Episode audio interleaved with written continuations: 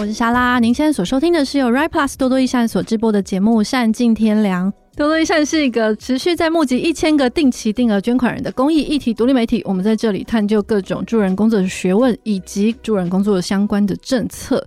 那今天呢，要来继续跟大家聊聊贫穷。台湾还有穷人吗？如果你家有人陷入困境，你愿意为他牺牲到什么地步？那如果你们其实也没那么熟，甚至是有一点恩怨的家人呢？上一次呢，我们跟台湾老公阵线的静书聊了工作贫穷。那今天呢，我们想要继续跟两个民间团体来聊聊他们眼中的贫穷以及各种困难的问题。那这一年来，就是台湾其实社会救助法正在准备大修。那这个台湾的所谓的济贫法，上一次呢大整修已经是十三年前了，就是二零一零年。但是因为社会的变动还是太快了，就是法律其实是跟不上现状的，而且里面甚至有一些是六十年前就是戒严时候的观点，一直延续到现在。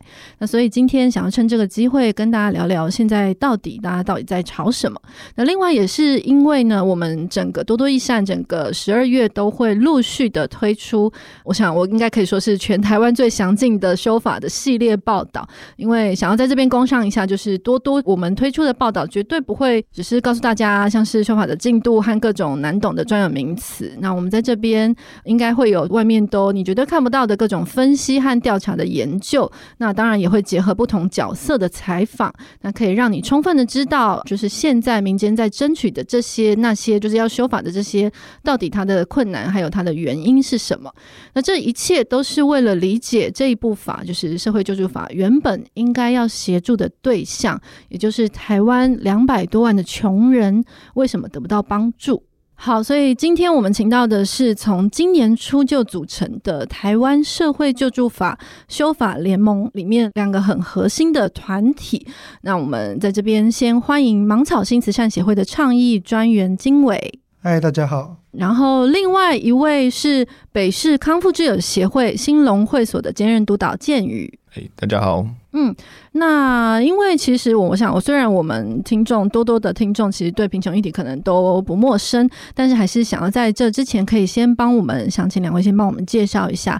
也许经纬可以先帮我们介绍一下，嗯，芒草心是什么样的团体？那平常看到的贫穷的样貌可能有哪些？芒草心协会是在二零一一年成立，那专门服务无家者的组织，这样子。嗯那一开始是由一群第一线的资深的社工人员跟志同道合的伙伴一起成立，嗯，那办公室就设在台北市的万华区这样子。那因为有很多其实是体认到在政府里面没有办法做的事，所以决定出来创办一个协会。嗯，那工作主要是有一开始有两大主轴，一个就是实际帮助无家可归的人们从稳定居住开始，然后渐渐的克服难关，直到恢复自立生活的状态。嗯，那在疫情期间呢，那我们的社工伙伴们跟那个伙伴团体都会，嗯，还会穿上防护衣，例行性的去是无家者聚集的地方去发送物资跟。防疫的资讯等等，那我们也会实际对无家者做街头处境的这个实地调查，这样。嗯，那我们甚至也成立了这个公共澡堂。呃，香香澡堂就是多多之前有报道过。其实大家之前如果看那个我们在疫情期间有推出的，就是相关的摄影集线上摄影展，其实那个时候真的有看到很多在疫情期间，因为那时候万华封城嘛，对，所以有看到确实有看到很多就是在街头发物资，然后穿着防护衣的人这样子。那顺便也跟大家补充一下，就是刚刚经纬有提到，因为其实你们是先于想要处理很多公部门之前没有办法处理的事事情。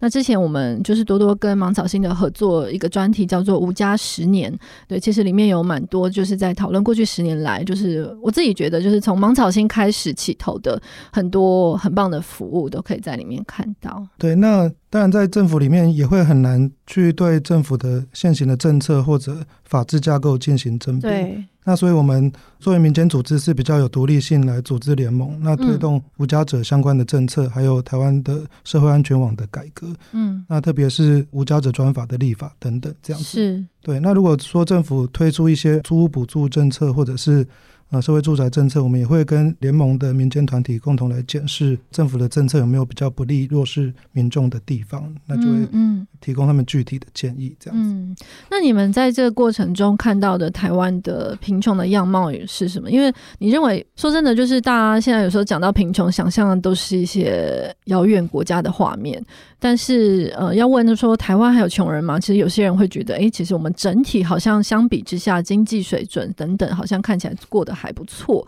那我很好奇，就是芒晓心平常在服务过程中，你们看到的贫穷像什么样貌？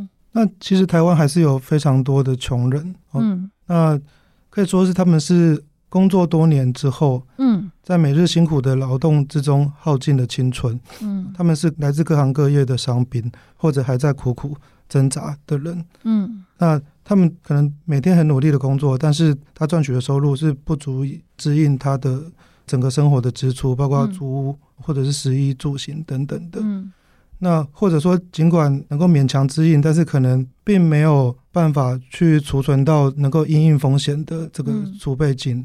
哦，其实现在很多小资族其实也这样，特别在房价高的地方。嗯嗯嗯，对，那其实都可能随时落入这个贫穷的状态。嗯，那比较。没有及时被接住的话，就可能会无家可归。嗯，所以包括经济上的贫穷是一种情况，那居住的缺乏其实也是一种贫穷。是是，因为你们就是在服务所谓的无家者这样子。其实我在协会值班的时候，时常接到民众的求助电话。嗯，哦，那他们真的是有各式各样的人哈，他们可能是丈夫刚刚过世的。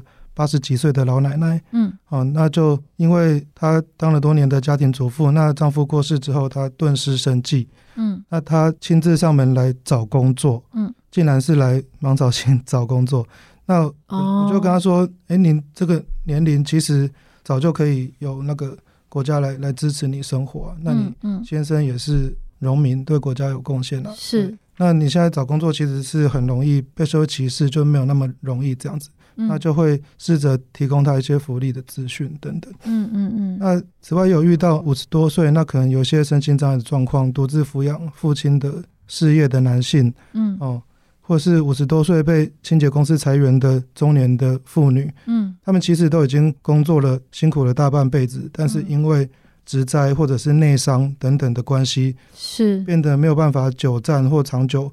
长时间做一个工作，所以他们就可能被公司消耗完之后，哎，就不再雇佣他了。嗯，嗯哦，那他没有办法领回之前的薪资水准，嗯、那就会进到更受歧视的非典型的劳动市场。嗯、所以，其实你们在服务的并不只是所谓的露宿街头的露宿者，而是很多可能在危机的无家的边缘。他现在可能还有勉强的地方住，可是他有可能下个月或之后就很快就会岌岌可危，是吗？啊，但我们的资源主要是用在那个街头露宿的无家者身上，没有错，嗯嗯、这样子。那只是会有很多濒临无家可归的民众，嗯会来求援，我们就可以。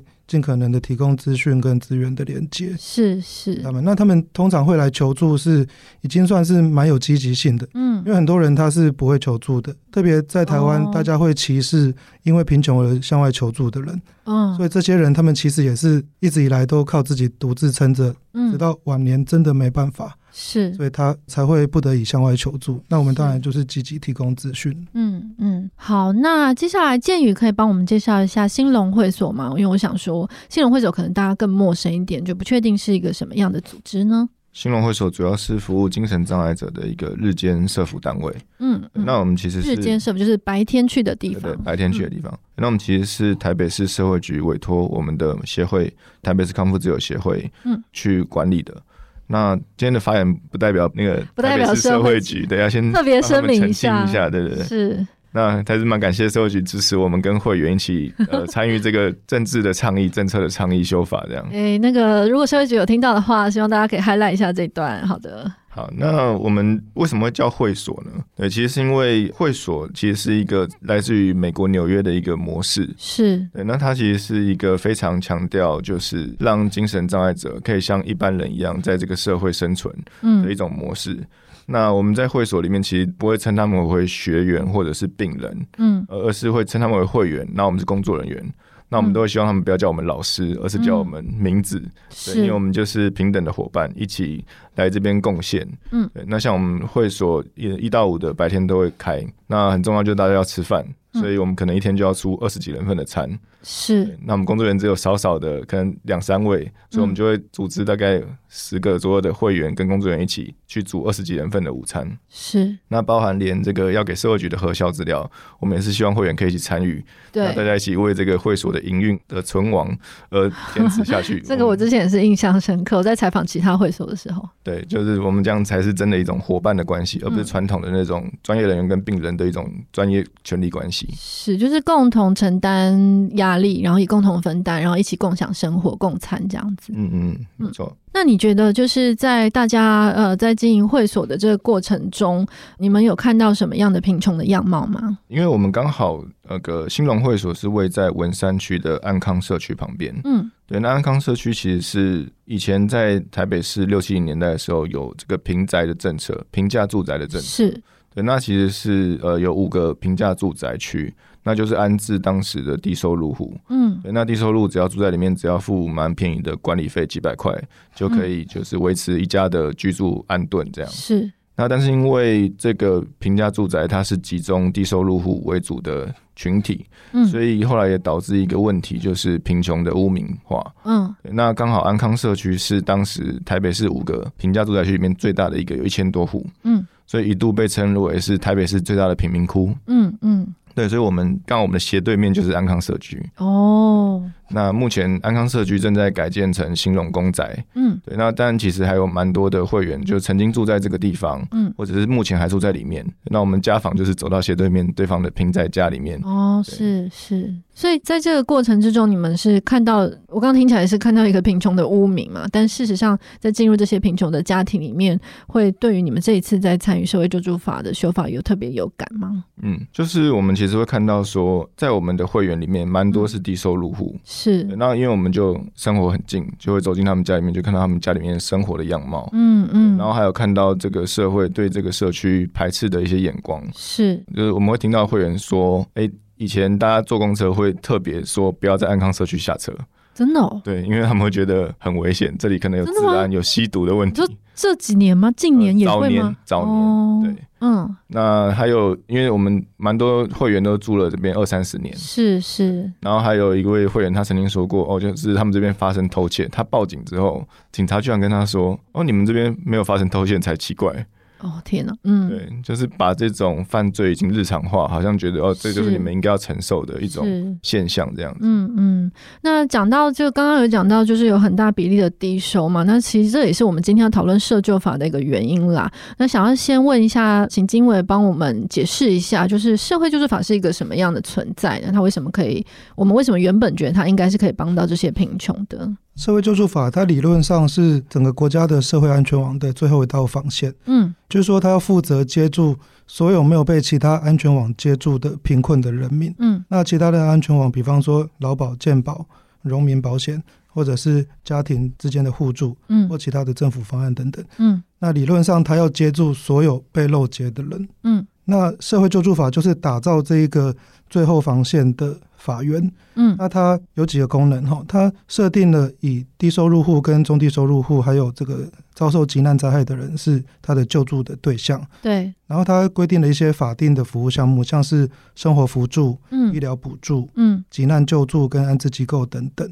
那它也为政府的权责分工跟预算编列提供法源。嗯，哦，那政府做事一定是需要有预算跟法源。那最重要的就是它定义了什么是台湾的贫穷线，嗯，就是非常重要的定义。对，就是最低生活费跟申请低收入户的门槛。嗯嗯，那它定义了在台湾什么是合法的穷人。是，反过来说，如果被他的定义排除在外，就不会被认定为是穷人或经济弱势者。就算已经流落街头，嗯、他也不会承认。嗯嗯，嗯真的是非常详尽的解释。那我很好奇，就是是什么样的东西？说真的，其实这一次社会救助法修法，很多吵的好像都已经是老问题，就是真的吵了很多年。可是我今年真的是，我关注这议题也蛮久了，但是我今年真的看到民间非常有组织的在动员这件事情。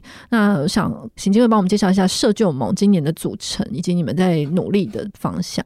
哦，好，那今年我们社救盟是由多个都是服务弱势贫困者。的这个多元的社服团体所组成的，嗯，嗯对。那我们今年也在年初的时候就推出了第一部由民间自己写的大幅修正的法案，对。那后来由那个范云委员帮我们正式提案到立法院一读，很难的。你们里面原本是有人就是会写法案吗？就是会做这件事情？呃，我们都是第一次，对。对啊，因为写法案真的很困难，尤其是要比较前后比较版本。对啊，那反正只要敢做，就不怕知识丑嘛，就反正先先写出来，然后再慢慢修改。是，是好，那其实这个您刚刚说是老问题嘛，哈。对。那其实有什么是新的呢？嗯，整个社会环境、社会脉络是新的，没错。而且我们这个世代是新的，没错。跟上个世纪比起来，有很多上个世纪的问题，嗯，被遗留到今天。其实是过去被掩盖住了，嗯，但现在整个社会环境条件都已经改变了，嗯，特别是经过三年的 COVID 啊，新冠疫情，嗯，嗯其实是彻底的把社会安全网的问题给暴露出来，没错，对，所以这也是一个动力，这样，嗯、那嗯，台湾人民是期望有一个比较明确的，然后根本的改革。嗯，对，没错。那等一下就是关于就是社交盟到底想要争取的是什么，我们等一下会再聊。那我也很好奇，因为刚刚金伟有讲到，其实这次有蛮多所谓做贫穷服务的团体参与嘛。那可是其实兴隆会所在里面是一个好像看起来比较不一样，因为毕竟你们平常并不是特别是针对贫穷在做服务，虽然你们其实刚刚听起来是离贫穷非常的近的。那就是也想问一下建宇，这一次兴隆会所是什么样方式来参与，以及为什么对你们来说这件事很重要。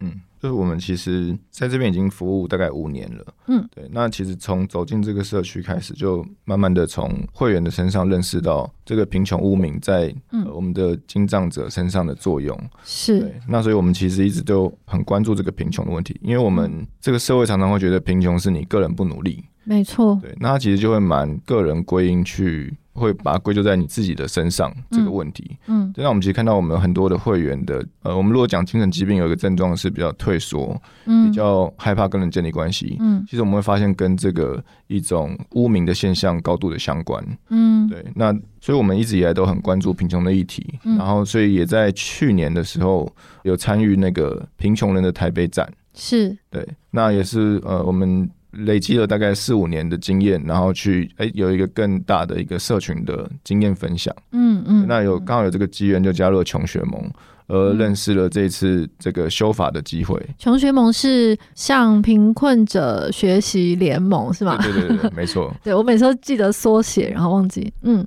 那因为那时候就发现，哎、欸，要修这个社会救助法，嗯，然后就觉得，哎、欸，这个好像跟我们很有关系，因为这就是一个管低收入户、中低收入户的法，是。那我们的会员全部都是，基本上很多都是低收入户，然后或者是在这个边缘，嗯，对。那我们就想说，哎、欸，那我们可以来怎么参与一下，嗯，了解一下这个跟自己的权益的关系，嗯。刚刚我提到写法案很难，真的很难，对啊，超难的，对。那我们跟其他团体比较不一样的地方，就是我们主要服务的对象已经可能已经在低收入户的范围里面了，他不是因为审核过不了关而被排除。那他就就面对另外一个问题，叫做那我要怎么离开贫穷？嗯嗯，因为刚刚讲到这个社区的贫穷污名，其实就是会在说，哎，你们怎么一直长期的福利依赖啊？是，然后你们怎么一直都没有改变你们的处境，没有翻身？嗯嗯嗯，对，所以我们就想说，哎，那我们来了解一下整个社会救助法里面。到底跟这个脱贫有关的法案是什么？嗯，对，那我们就针对几条法去做了解，然后跟会员。你说的你们是你们工作人员加会员一起在做这个研究？对对对，嗯，那我们那时候就有去访谈我们协会的资深的职管员，嗯，那他也是做身心障碍的就业的，嗯，那他也会遇到一样的问题，就是说，哎，有服务对象，他有工作机会来了，可是他不敢工作，嗯。他怕我一工作我赚到钱，我反而补助都没了，嗯嗯，我的福利资源都没了，那我反而更惨，嗯，对，那我们就把这些案例都收集起来，嗯，那这个过程里面会员也会去参与，然后我们就法条真的很难，所以我们就抓一两条，然后去看看能能不能做点什么，是是，对，那透过这样子实际的让会员有一个参与，来去知道工作者的一线的实务经验是什么，嗯。对，那我们就慢慢形成我们的一个立场，嗯，然后提出我们的修法方向，嗯，然后再跟联盟一起讨论，我们要把这个文字怎么写下来。刚刚讲这一段大概过程大概多久？大概 先叹一口气，真的，呃、欸，至少要两三个月吧。对，哦、然后这样来来回回去。两三个月是每几乎每天都密集的在讨论吗？呃，没有到每天密集在讨论，嗯、但是在每周都要去讨论，嗯、然后去了解这个进度。你是说你们在会所里面跟会员自己要讨论，然后另外又要进联盟，就是社交盟里面再去跟其他团体一起讨论，这样？对对对对，非常密集。嗯。然后其实也是蛮难得的机会，因为我们做精神障碍的服务，嗯，其实很多精神障碍者就是都在家里或医院，对。那光是能够走到社区做社会参与就很不容易了，嗯。那我们这次是一个难得，就让大家从社会参与走到政治参与，是。对。那所以其实是超级一大步诶。对，就是把握了几次跟联盟一起开的这个记者会或公听会，嗯嗯、就是让我们的会员一起第一次走入立法院。是，然后跟立委一起合照，而且其实开记者会，就虽然可能在 NGO 领域的人对很多人来说好像是家常便饭的事，可是对你们来说真的是完全都是第一次，对不对？没错，嗯，对，大家就是连要不要到立法院的交通都会有所犹豫，是啊，有没有人可以陪同？嗯、那集合时间跟我要不要入境？嗯，对，这些都是大家的考量。嗯，对，那我们就创造了很多不同的位置让大家做选择。嗯，对，然后来有些人可能就不怕入境，他就直接坐在里面，嗯、然后他想要表达自己的立场，嗯、但有些人就想要先观望、观察够不够安全。嗯，那像这样子，我们会员第一次走入立法院啊，嗯，就是就会听到很多会员他原本对政治有一些想象，嗯，对，然后他可能就会觉得，哎，是不是都在打架？嗯，然后是不是我会我去了之后会不会被查水表？这样，立法院打架真的是一个深植人心的画面。没错，嗯，那像我们有一个会员就说，哇。他原本以为我们去就是去拍拍照，是，然后去秀一下。他没有想到我们很认真的在发言跟表达自己的想法。他就在想说，哇，我原本以为大家只是去摆个姿势拍拍照，没想到大家这么认真。嗯，我就在想说，我生活是不是要过得认真一点？哇塞，哎，这个意义没有想到去立法院抗议有一对生活上正面的印象。没错。那还有一个我们蛮核心的会员，就是也是一路从第一年就陪着我们一起走到现在的会员凯富。嗯、对，那他在这一次的倡议行动中，他也有用他自己精障者跟低收入户贫困者的身份来现身发言。是是，我有印象，在好几次像是公听会或者是记者会，嗯，都有听到他的现身。嗯，没错。那他还在一次的研讨会里面，嗯，做了一个很辛苦的工。嗯，就是刚好提到我们很关注脱贫嘛。那整部社会救助法里面只有一条法律，就是十五条跟十五这一条是跟脱贫有关的。嗯嗯。然后，但是这个法呢，又是放给地方政府去各自规定，看你要怎么执行。嗯。然后他就很辛苦的去查了每个县市的自治办法。对，我真的对我对那个超有印象的，他弄居然有人可以弄出一个全台湾各地方政府关于脱贫方案相关的整理，因为那个里面真的太细节，然后太复杂了。对，而且而且每一个地方政府的法名又有点不太一样，所以搜寻的时候很痛苦。真的超强。对，然后他就整理了一个，就我们跟他一起整理了一个比较表，嗯，评分表，嗯，对，然后就给不同的县市不同的评分分数，就是一个贫困经验者怎么看哪个县市对贫困者的脱贫比较友善。嗯嗯嗯。那像有些县市就很严格啊，他就。中央的规定明明最高就是可以让你呃有一个宽限期是三年加一年，是就是免计收入，对不对？对对对。嗯，那可能他就只给你两年，嗯嗯，对。然后有的地方政府他就免计的只有一部分，嗯，你好不容易找到工作赚点钱，你马上又失去福利资格了。这个好像有，我觉得有些听众可能有点难。刚刚我们讲到两个，其实有蛮需要解释的东西。一个是关于脱贫，我觉得大家可能会想象是，就是哎，谁想要当穷人？我们如果就算领了低收，我应该当然就是想要赶快自立，然后想要赶快脱贫。可是其实，在台湾以现在的法规，脱贫真的不是一件很容易的事情。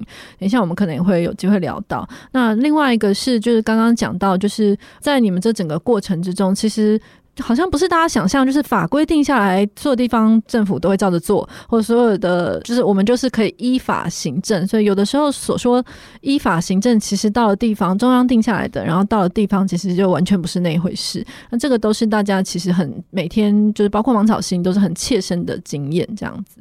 那这一段就是凯富的现身，跟你们这次像是第一次进立法院，有点好奇，这个对你们来说，它是有应该会有个最深层的意义吧？嗯。对，其实我们现在谈精神疾病的复原，嗯，对，我们都会非常强调一个跟社会有连接，对，然后能够有参与、有归属感的一种方式，嗯、来作为他的一种复原的方式，而不是只是作为吃药处理生理的疾病。嗯嗯。对，那刚刚有提到说，我们前面这几年下来，就会发现，哇，这个社区的贫穷的污名，嗯，它其实是蛮蛮容易内化成一种自我污名。哦。那像我们就有会员，他的精神疾病的症状表现，嗯，就很特别，他会觉得，哎、欸，我走在路上。别人都可以看透我，看穿我，我是透明的，嗯，嗯，会觉得说，然后再深入问下去，他会说，他们看你的时候是一种什么样的眼光？他就是说，好像就是觉得看我什么时候会失败哦，对，那其实那跟这个社会在看待一些比较弱势的人一样，就是预期他不会在这个社会上成功，是是蛮相近的，嗯，那还有一个经验是。他也无法解释的想法会一直跑出来，就是哎、有人会叫他把杯子翻过来，嗯，然后那个叫他把杯子翻过来的人就可以飞黄腾达。哦，是，那背后其实是一个借由他来翻身的隐喻。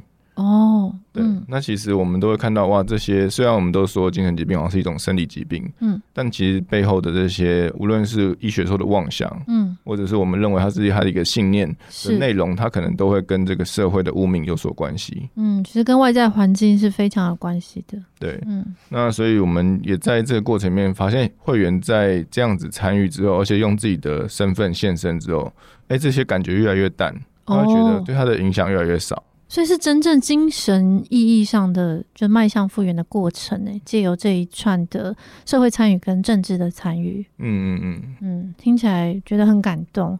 那觉得蛮可惜，就是感觉这个好像另外可以录一集，对。但是因为我们还是要回到那个社救法啦，因为其实也这也是你们长期在争取的。那刚刚因为建宇其实有帮我们提到，就是关于脱贫这件事情啦，就是他其实这个是如果要说一个出口跟入口的话，就是有些社救。做法本身是它是一个很难申请的低收入资格，但是它出口就是要脱贫这件事也很困难。那可是，在入口的地方，就是申请这件事情其实也有很大的问题。那这个就是可以请金伟帮我们聊一下。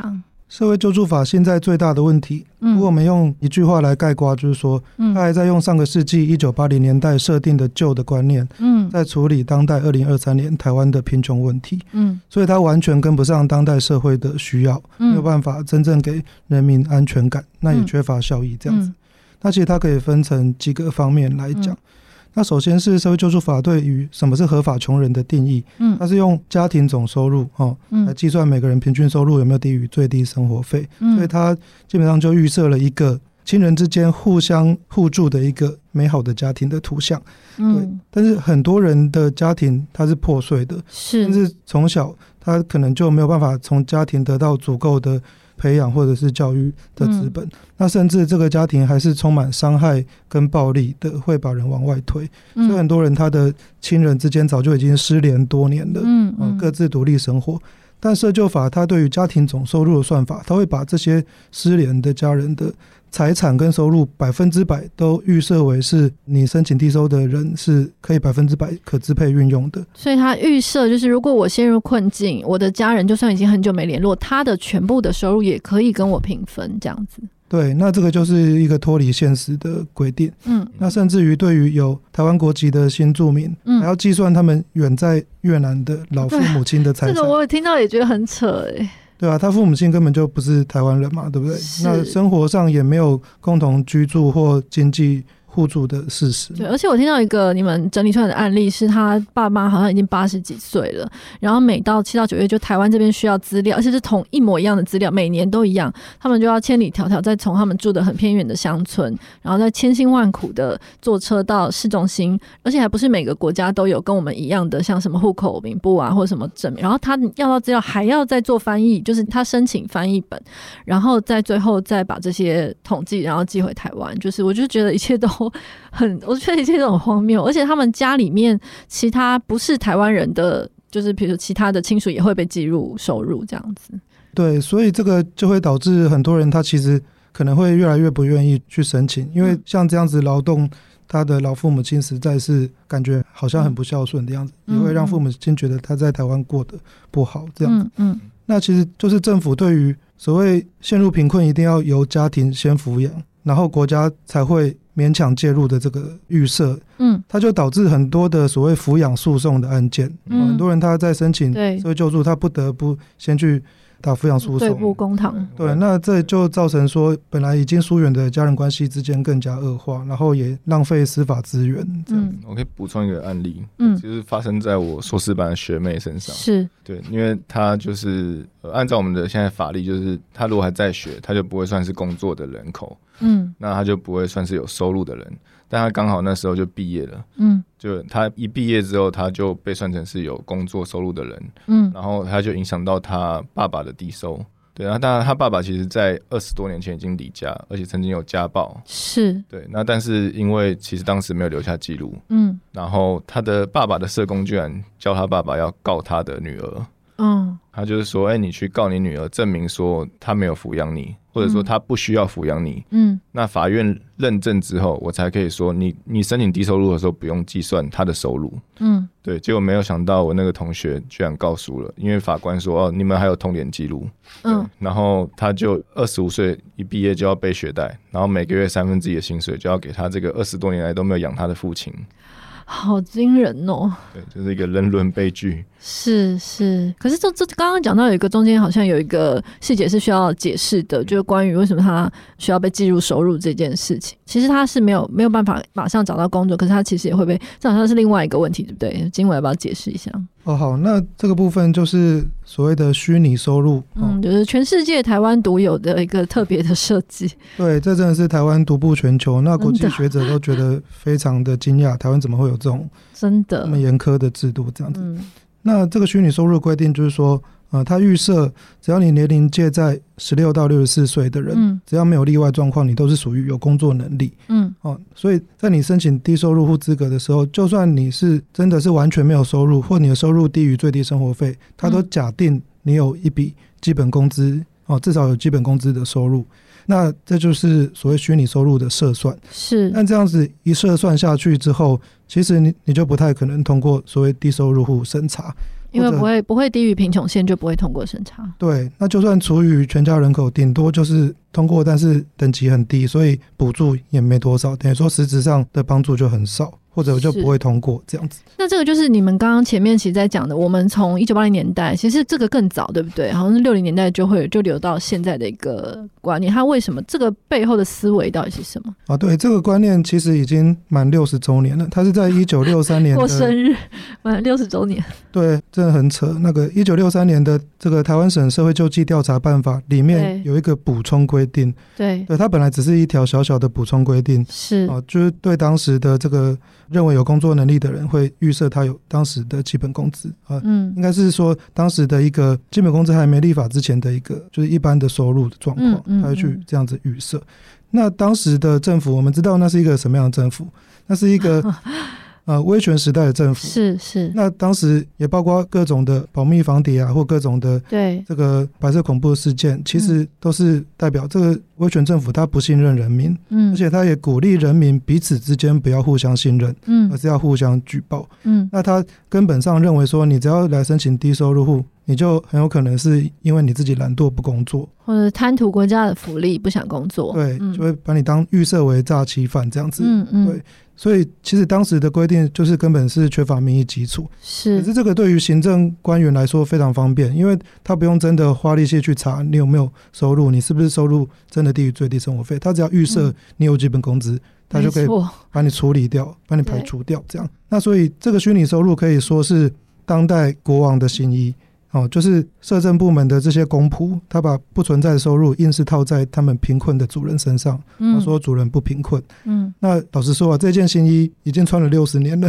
对啊，已经变成旧衣了。而且其实我，因为我们这次在做专题啊，就是真的，我觉得今年有蛮特别，就是其实过去我刚刚说这些事情其实吵了很久，可是我觉得今年蛮特别，是今年有解放，就是民间团体有提出解放，呃，应该说你们的诉求啦，对，然后这里面很多解放并不是自己乱喊的，都是国际上早就已经在。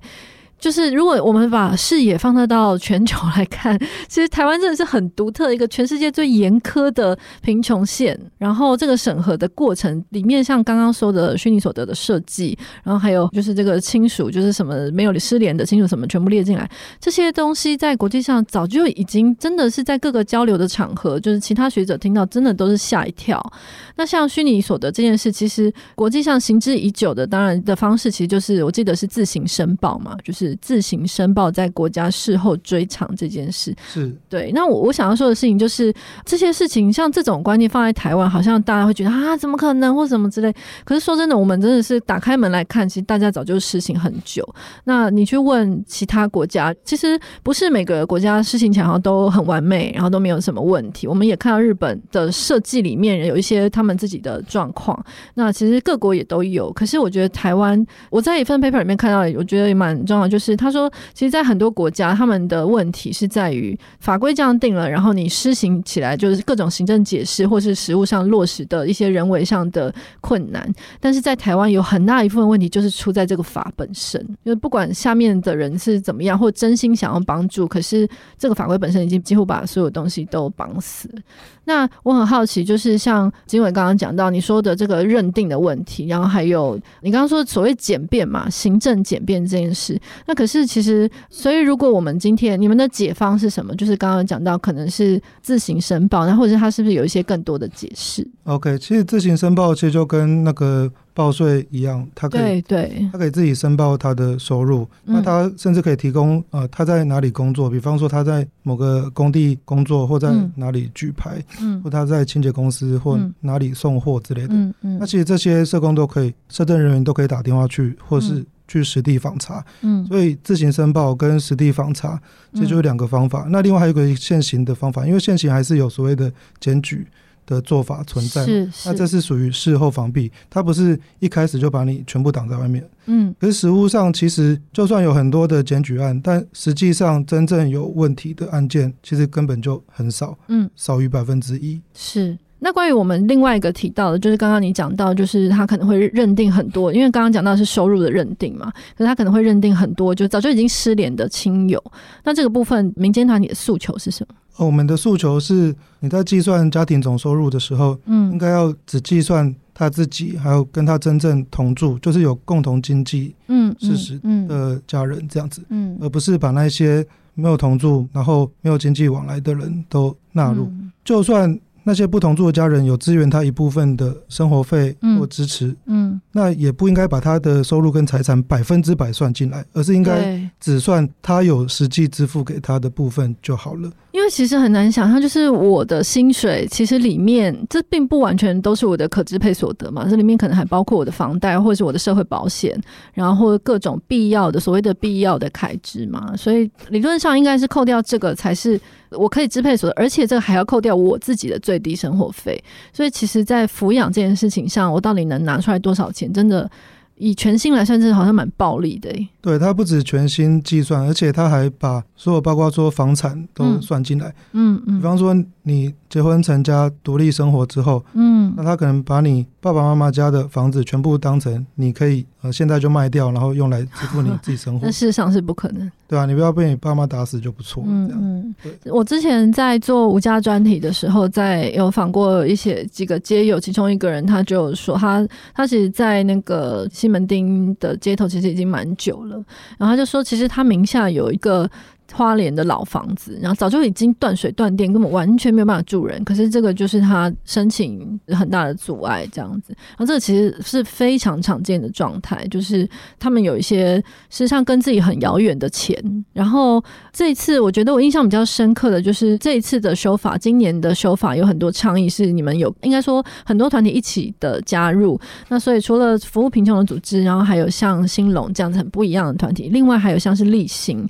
那励馨他。他长期在服务受暴妇女嘛，是家暴妇女，这个我一直印象很深刻。他说，其实对他们来说，家人才是他们的伤害来源，并且其实很多受暴妇女在离开暴力的家庭之后，因为他就是离开之后这两年是他们自立的最关键的阶段，所以他在这两年是最需要支持的，特别需要低收像这样各种福利保障，但是他们都几乎都没有办法拿到，因为他们的收入都会跟他们就是施暴的另外一半就是绑在一起计算这样子，然后甚至有些是已经离婚都办完了，就是他他可能前夫的，就是前夫的收入或前夫甚至那个他带走的小孩或什么全部都会算在一起。那我觉得这个真的是一个很，而且我那场记者会我印象很深刻，他说就是台湾通过了全亚洲第一部的家暴防治法，本来是真正的已经可以让很多妇女得到协助，可是他们离开了暴力之后，却马上落入了贫穷。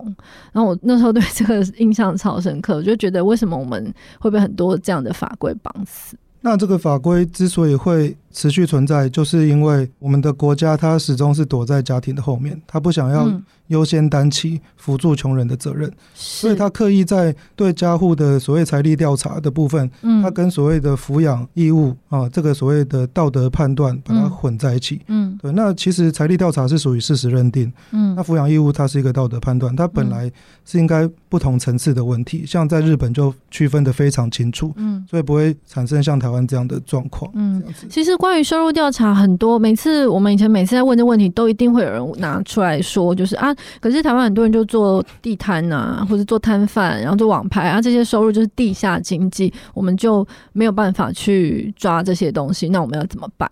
就你们有没有觉得这个要怎么回应？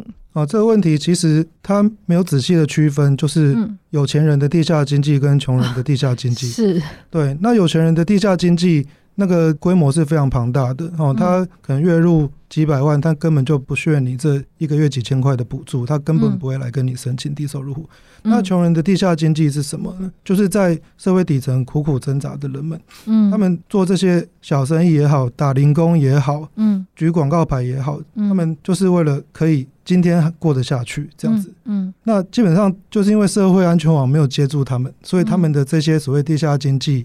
承担了社会安全网本来应该尽到的责任，是是，对，所以不应该以这个为理由去将他们排除。而且我觉得这个好像是鸡生蛋，蛋生鸡，就是到底是因为我先得不到帮助，所以我被迫去做地下经济，去卖小吃摊，或者是去举牌，还是因为就是我因为这样，所以我不应该得到协助，就觉得好像有点反过来这样子。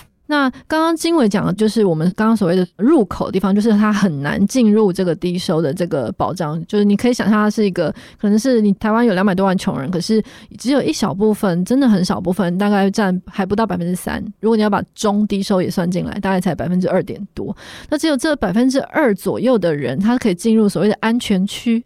安全区可能有空投的福利、各种的福利、教育跟医疗保障，可是你其实进去就是你非常困难。但是我们刚刚有讲。到就是，其实你要出来也很困难。那这可能可以请建宇帮我们聊一下，所以为什么脱贫这件事好像听起来是一件很自立的事，可是为什么其实很困难？其实我们这一次民间团体一直在谈的就是我们现在的一个社会救助法的一个制度，它是一种断崖式的补助。嗯，对。当我就是哎、欸，真的好不容易身体好了，有工作能力了，找到工作了，嗯，可是我可能会因为增加多一块钱的收入，我的补助瞬间少了好几千块。而、哦、是因为他的收入的认定改变，对，所以他得到的也会改变。对，那他就会进到另外一个分级。那我像我们自己的会员就有一个家里的案例就是这样，嗯、因为他的爸爸是住在安养院，嗯，然后因为他们现在是低收入，所以每个月有那个医疗的安置费用四万五千块，嗯，对。那他们兄弟两个都是精神障碍者。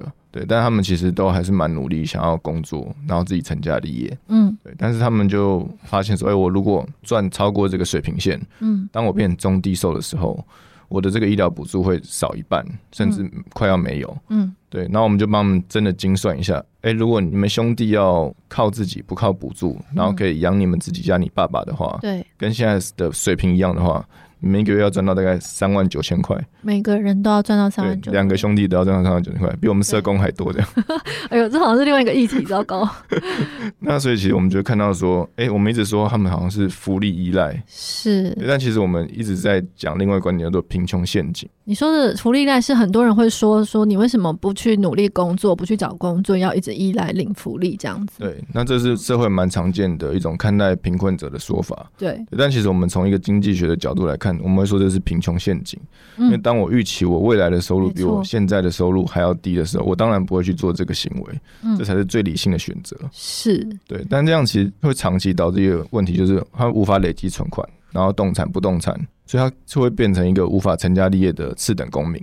嗯。那所以，我们这你永远都没有生活的余裕啊。对，没错。嗯、那我就是要控制在我的收入，像他们就会真的很精算，说，哎、欸，我现在打的工就是收入已经快要超额了，我就辞职了。哦，天哪！对，然后或者我就去工地打黑工，不用报税的。是是。对。那另外一个还有我们联盟一个伙伴，就是社区实践协会，他们的案例、嗯、也是就是这种，哎、欸，我可能整个家庭因为大学毕业了，我脱贫了，我出来赚我自己的钱。嗯嗯，或者是我想要摆脱我自己家庭面贫困的辛苦的生活，我自己打工，对，但这个也被算进家庭的收入，嗯，就会导致哎、欸、弟妹的学杂费的减免突然就没有了。你说他毕业之后去打工，还是他还在念书的时候去打工？呃，这两种都会影响。哦，总之他的收入增加，就他弟弟妹妹的福利会立刻被取消。对，然后所以父母就要么就叫他不要打工，要么就叫他打黑工，嗯，就这种没有劳健保这种有职灾风险的工作。对，就父母要他去做三 K 辛苦的工作，又危险的工作。没错，那在平宅是也另外一个情况，就是类似的方式脱贫之后，他失去低收之后，他就被迫搬出平宅。哦，那等于是去了哪里？就不知道有没有到街头，但就可能是就要在台北市租房子。嗯、如果他要要维持他原本的生活圈的话，那他就立刻丧失他的住所，这样子。对，嗯，那所以其实是哎。欸我们就一直讲说，哎、欸，工作脱贫自立是一个很自然、很正当的一个做法。对对，可是当我一工作，我一想要脱贫的时候，我的福利、我的医疗资源、我的居住资源，可能甚至现在还有长照资源都没有了。嗯，对，那到底谁还敢脱贫呢？嗯，所以他的问题是在于，他就是所谓这个全有全无的一个大礼包概念嘛，就是因为其实我们在看国外的案例的时候，其实。台湾这个，我觉得这好像也是台湾蛮独特的设计，就是其实，在国外很多地方，他们是一种渐进式的退场，就是国家福利渐进式的退场，就是像韩国，他们可能是教育跟医疗是最后退场的，他可能会先慢慢，因为你开始工作了，然后你会慢慢的减少一些补助金，而且其实因为他的思维是非常鼓励工作，像美国也是，德国也，就是因为要为了鼓励你工作，所以你因为去工作而产生的一些收入。甚至开支他都会帮你先扣掉，比如说你因为去，你有交通费，然后你有这个求职要训练费，职训的训练费，然后或者是我觉得最神奇的是他们就德国、日本也是，就他们甚至会扣掉你加入工会的费用，对，然后就这些先帮你扣掉，然后这因为他是认同这是你的必要开支，然后剩下的再去，因为这个就是为了看你到底生活负担是多少，那收入也是一样会有豁免，就部分的时候，因为你随着你的工作越来越稳定，然后收入越增加。他就可以帮你扣除一些收入计算，那就鼓励你可以呃有稳定的收入，可以一直持续下去，就不会像台湾这样，就好像我们其实，在做报道也是发现，就是很多孩子是到十六岁之后，然后你就一夜之间过了生日之后，隔天，然后全家就是风云变色，因为他的资格是不一样了。那我觉得这个好像是一件，这个解方是什么？就对你们来说的诉求是什么？就像刚刚莎拉提到的这个很多国外的案例，嗯、那我们这次主要是去研究这个英国的。整合性给付制度是，它其实就是一个渐进式脱贫的概念。嗯嗯，那他会去真的去精算你现在增加的收入，然后他可能会扣掉一个系数之后，然后去乘以一定的比例，是，然后重新算你的补助额，就等于说我大概多赚个一千块，我的补助顶多少个两三百块。嗯，对，那不会说我好像多超过一块钱。我的补助就掉一大截，或者是完全没有。对对，那这样子会非常鼓励人去把握各种工作的机会，而且去工作里面去升迁，嗯、累积我的工作的能力跟价值。嗯，嗯，没错。而且刚刚讲到，就是其实今天讲到很多东西，都是我觉得我自己有一种感受，是觉得立法者本身就真的好像对现在的贫穷的样态好像非常的陌生。因为其实经纬有讲到，就是现在的法早就是已经不符合当代社会的变动。那特别是在家庭。规模其实台湾已经缩小非常的多，然后韩国其实也是早就有观察到这件事，所以他们在法律里面有做了调整，也是做了蛮大的改革。那其实台湾真的在社会剧烈的变迁，然后非典型的工作增加，然后家庭形态缩小。那甚至很多我们看到研究是很多的贫穷的家庭，他们其实那个越小规模的，他越有可能落入贫穷这样子。那我觉得这整个法都有可能是就几乎是跟不上的。那里面又有很多是国家为求行政上的简便嘛，就是关于收入的计算。其实我们刚刚有讲到，在国外他们其实有很多方式，国家有很多方式，应该要能够去发展一些方法，去掌握人民的收入，实质的收入。那甚至有设计一些追偿，就是如果你让他自行申报，然后怎么样是事后的追偿等等。那在脱贫的部分，其实刚刚建宇讲到脱贫，我觉得它不只是这个福利依赖的污名的问题，另外一个也是因为我觉得在是整个社救法里面。有个隐藏的巨大的阴影是我们的劳政，就是劳动部门。因为其实，在脱贫这件事，有很大部分我们是鼓励他就业嘛，就是迈向一个自立。可是，其实，在社政跟劳政，就是应该说贫穷的人怎么样去辅导他们能够慢慢的工作自立这件事情，它其实是需要很多的方案的设计的，就是就业的方案、就业的辅导、职业的训练。那这些我们目前听起来看到，我们就我们访问的过程，还有你们在整理出来的案例，其实真的是很不好。好用，对，就是很多的就业的方案，其实对很多穷困的贫困的人来说，他们的生活的样态其实很不好用的。我觉得这个样态的想象其实就有蛮大的差异。比如说，有人就是他就是需要照顾小孩，他可白天就是没有办法像一般人一样，就是朝九晚五的上班。